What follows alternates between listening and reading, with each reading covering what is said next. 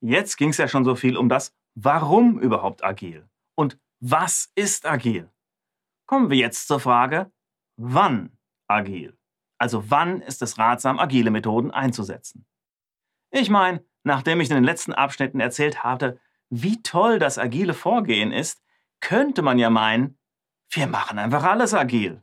Tja, na dann bauen Sie mal agil ein Haus. Spätestens, wenn Sie das erste Fensterloch wieder zumauern und die erste Wand in der nächsten Iteration wieder einreißen und woanders wieder aufbauen, spätestens dann wissen Sie, agil war hier keine gute Idee. Aber wann ist es denn eine gute Idee mit der Agilität? Na, das Stichwort heißt Komplexität. Je komplexer ein Vorhaben, ein Projekt, ein Problem, umso sinnvoller ist eine agile Herangehensweise. Ein komplexes System reagiert wenig vorhersehbar auf Änderungen und es weist üblicherweise folgende Eigenschaften auf. Es gibt viele Unbekannte. Es ist sehr sensibel für Änderungen. Antworten werden durch experimentelles Arbeiten gefunden. Es gibt viele Risiken. Viele Parameter können Einfluss auf das System nehmen. Viele Elemente und deren Schnittstellen müssen berücksichtigt werden. Es gibt viele unterschiedliche und sich ändernde Meinungen und Wünsche. Und Sie sehen schon, da ist es unmöglich, vorab einen festen Detailplan zu machen. Da müssen Sie stattdessen erkunden vorgehen, ausprobieren, lernen, in kleinen Schritten zum Ziel. Zwar nicht immer auf dem direkten Weg, aber zumindest nicht mit voller Kraft auf dem falschen Weg. Ja?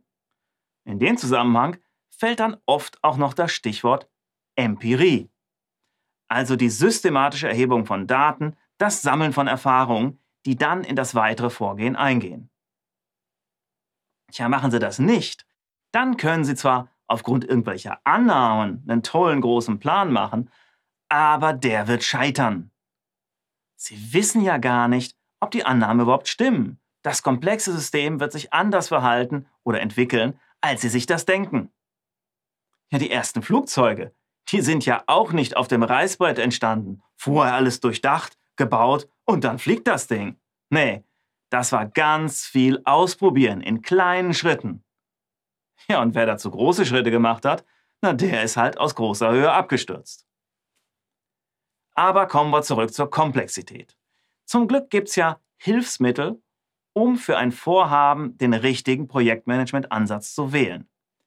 Die populärsten sind wohl Kinefin, die Stacy-Matrix und das Diamantmodell. Schauen wir zunächst mal auf das Kinefin-Framework. Das hat sich der Waliser Dave Snowden ausgedacht, daher auch der schöne walisische Name. Kinefin sortiert ein Vorhaben in eine dieser vier Domänen ein. Chaotisch, simpel, kompliziert oder komplex. Liegt das Vorhaben zum Beispiel in simpel, na, dann kommen Sie mit klassischen Projektmanagement-Methoden, robusten Prozessen gut zum Ziel. Das wird auch in der Kompliziert-Domäne noch funktionieren. Aber da brauchen Sie dann unter Umständen auch schon komplexere Steuerungswerkzeuge wie Six Sigma. Und in Komplex? Na klar, hier sind Sie mit Agil sehr gut beraten.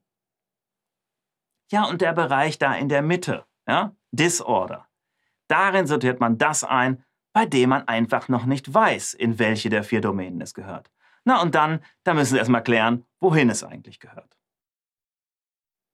Ja, und mehr zu Kinefin gibt's im Text und da finden Sie auch einen weiterführenden Link inklusive eines netten externen Videos dazu. Ja, und dann gibt's noch die Stacy-Matrix.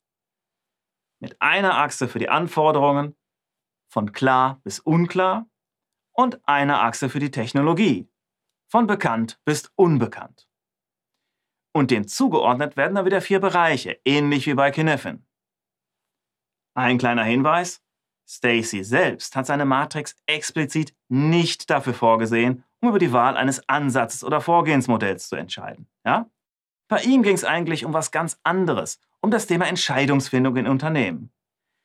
Da stand sogar an den Achsen ursprünglich was ganz anderes. Aber das agile Umfeld hat die Matrix für seine Zwecke gekapert, umgebaut und nennt sie trotzdem noch Stacy Matrix. Eigentlich nicht richtig. Zeigt aber wieder mal, dass die meisten Coaches und Trainer voneinander abschreiben und kaum jemand die Originale kennt. Ja, und dann sieht man in dem Zusammenhang noch das sogenannte Diamantmodell. Das unterscheidet auch zwischen vier Dimensionen. Innovationsgrad, Managementgrad, Missionsgrad und Abstraktionsgrad. Ja? Das sieht dann so aus. Ganz ähnlich das NTCP-Modell mit Novelty, Technology, Pace und Complexity.